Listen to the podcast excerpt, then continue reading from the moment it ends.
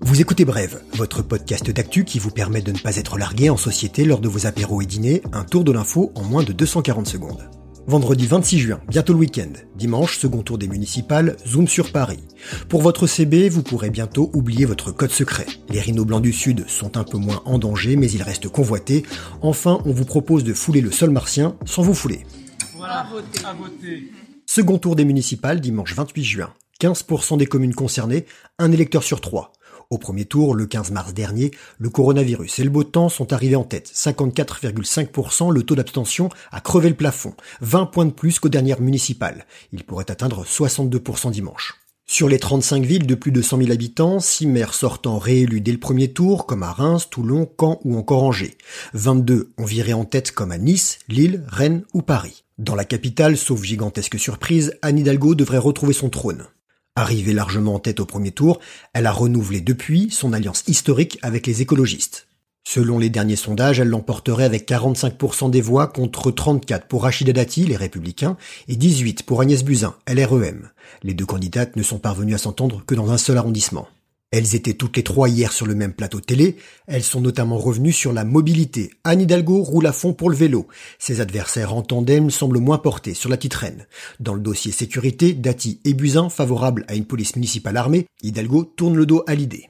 En fin de débat, les trois candidates se sont expliquées sur leur refus de s'allier au second tour, chacune estimant avoir des valeurs incompatibles avec ses adversaires. L'entourage d'Anne Hidalgo préparerait déjà une fête, au grand air, sur les quais de Seine, mais il faudra pas oublier les gestes barrières, j'en entends déjà qui critiquent l'indiscipline des Parisiens. Attention Jamy, les doigts ne mentent jamais. Vous êtes client BNP, cette nouvelle va vous intéresser. Vous ne l'êtes pas, écoutez et vous irez ensuite râler auprès de votre conseiller. Avec votre CB, le sans contact, vous connaissez, c'est devenu un geste barrière et si vous n'étiez pas au courant, le plafond a été relevé à 50 euros. C'est vrai, ça ne marche pas tout le temps, faut donc insérer sa carte et taper son code. Ces quatre chiffres, ce sera bientôt du passé. À l'automne, la BNP lance officiellement en France la toute première carte bancaire intégrant un lecteur d'empreintes digitales, une carte biométrique. La transaction sera sécurisée en apposant son doigt sur le détecteur d'empreintes de la carte, sorte de carré noir, comme on le fait déjà sur certains smartphones. Faut pas non plus totalement oublier son code, il servira à activer la carte quand vous la recevrez. Le prix n'a pas encore été communiqué, les détenteurs d'une carte premier ou gold seront les premiers à pouvoir en bénéficier, mais il faudra certainement casquer. En France, les paiements par carte représentent 60% des transactions courantes. 52% des Français préfèrent réutiliser l'empreinte digitale plutôt que le code secret pour s'authentifier. La grande bataille de l'Afrique du Sud pour sauver le rhinocéros. Le... Rhinocéros, corne d'abondance. La population des rhinos blancs du Sud a augmenté de 36 000% en 100 ans. Début 20e siècle, leurs jours étaient comptés. Il n'était plus qu'une cinquantaine. Les programmes de conservation ont donc bien marché, les rhinos se reproduisent comme des lapins. Il y en a aujourd'hui 18 000 individus. La réserve d'Ululuwe Imfonzi, à l'est de l'Afrique du Sud, a mis en place de multiples stratagèmes pour lutter contre les braconniers. Il tue chaque mois 10 à 15 de ces herbivores biscornus.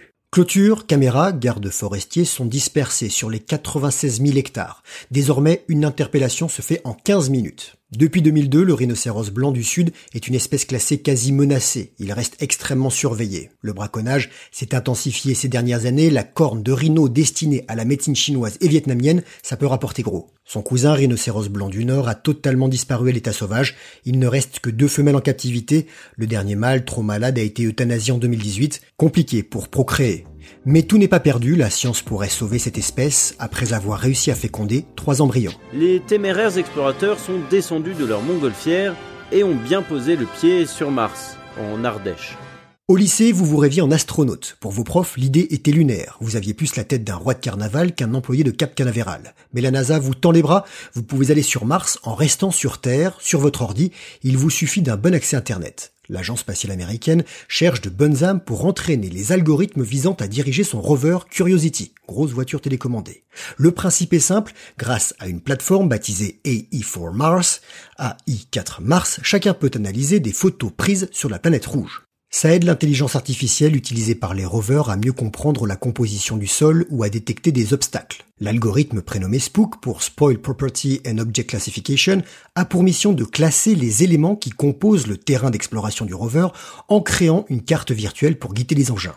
Coder les itinéraires pour les véhicules, c'est long. L'analyse des photos sur la plateforme collaborative fera gagner du temps. Rendez-vous sur www.zooniverse.org. Un petit clic pour l'homme, un bond de géant pour l'humanité. Voilà, c'était Bref, merci de votre fidélité. Rendez-vous demain 16h pour votre Bref Sport avec Melissa Plaza, 31 ans, ancienne joueuse professionnelle de football international. Elle a porté le maillot d'équipe de France, elle a un doctorat en psychologie du sport, elle est désormais coach et conférencière. Votre brève actualité passe bientôt en version été, on en parle lundi 18h. Bon week-end à tous, suivez-nous sur les réseaux sociaux, parlez autour de vous, car l'info, ça se partage.